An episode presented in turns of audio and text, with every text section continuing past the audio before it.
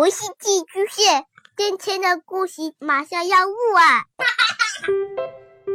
孩子的世界充满了色彩和欢乐，用有温度的声音讲你爱听的故事。白羊叔叔和大明的晚安故事。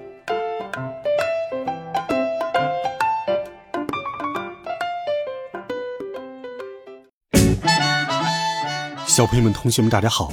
欢迎收听白羊叔叔讲故事。今天，白羊叔叔继续给你准备了好听的冒险故事，一起来听《宫廷小丑》上。有一次，坐在阳台上吃饭，突然用手抓饭吃。你用手抓饭吃？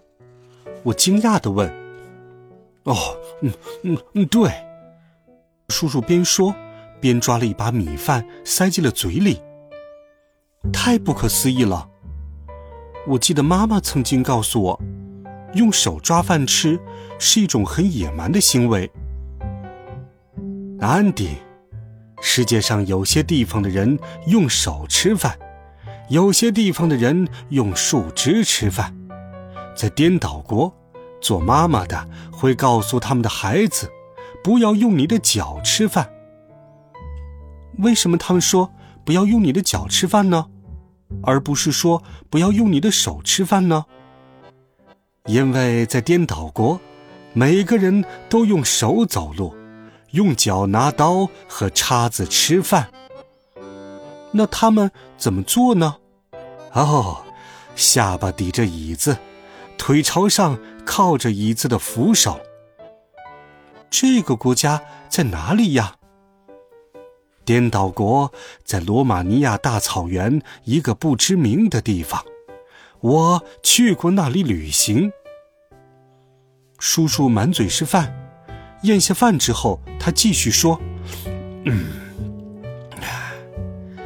有一次我去罗马尼亚大草原旅行，我准备横穿这个地方。”正走着，忽然，我看到前面有一座被高墙包围着的城市，那里的一切看上去都很正常。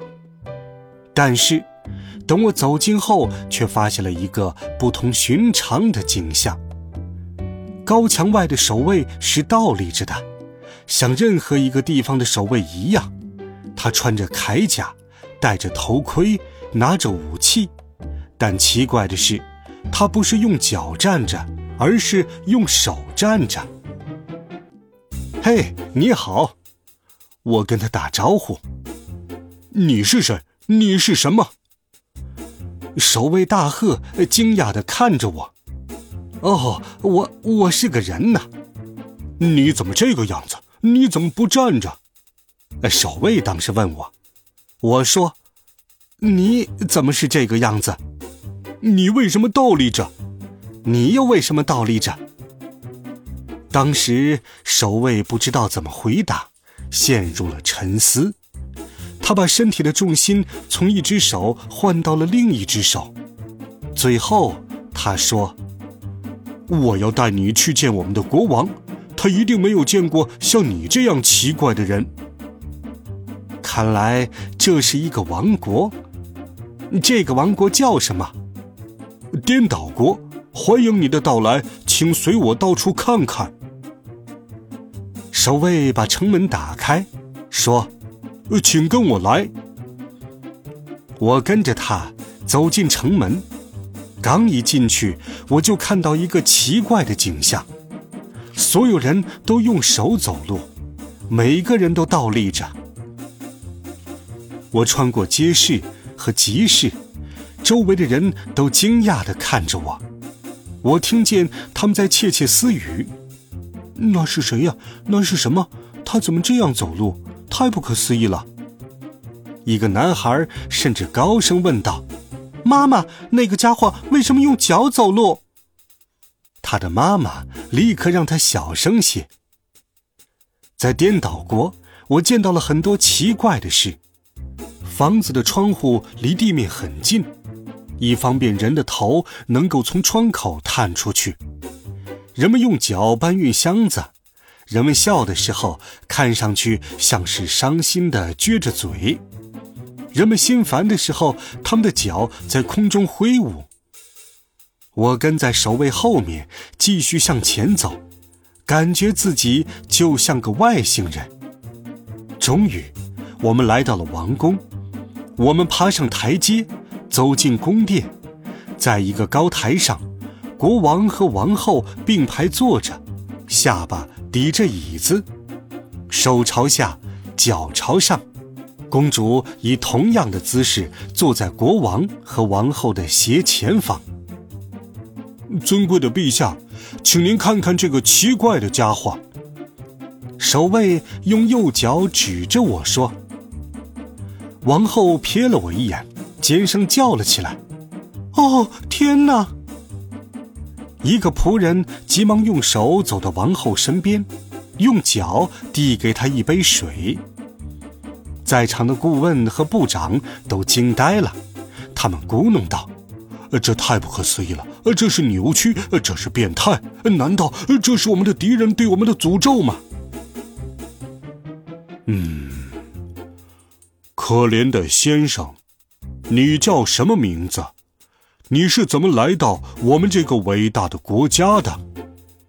最后，国王问我：“哦，我叫里昂。”我来这里旅行，横穿罗马尼亚大草原的时候，不经意间就来到了这里。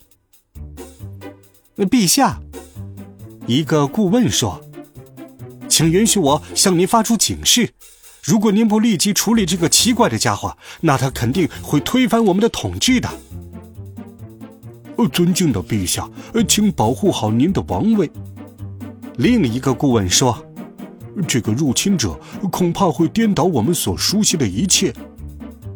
接着，那个年纪最大的顾问挪了挪手，颤巍巍地走了上来，说：“我预测，呃，经济会衰退，用脚走路将会困扰政府，会有很多家庭要求赔偿的。”当时，所有的部长和顾问听后都点了点头。尊敬的陛下，我说，在我生活的地方，每个人都用脚走路。什么？在场的每个人都惊讶极了。哦，这不可能！王后急促的喘着气说：“这是社会禁忌，用脚走路那是什么姿势？这比用手吃饭还要糟糕。”当时只有公主一直保持沉默，没有说一个字。接着，国王举起权杖宣布：“必须立即处理这个奇怪的家伙，以免我们的国家误入歧途。”我命令，明天早上所有臣民都到广场上去，朝这个家伙扔石头。好了，孩子们。这一集好听的故事，白杨叔叔就给你讲到这里。温暖讲述，为爱发声。我们明天见，晚安，好梦。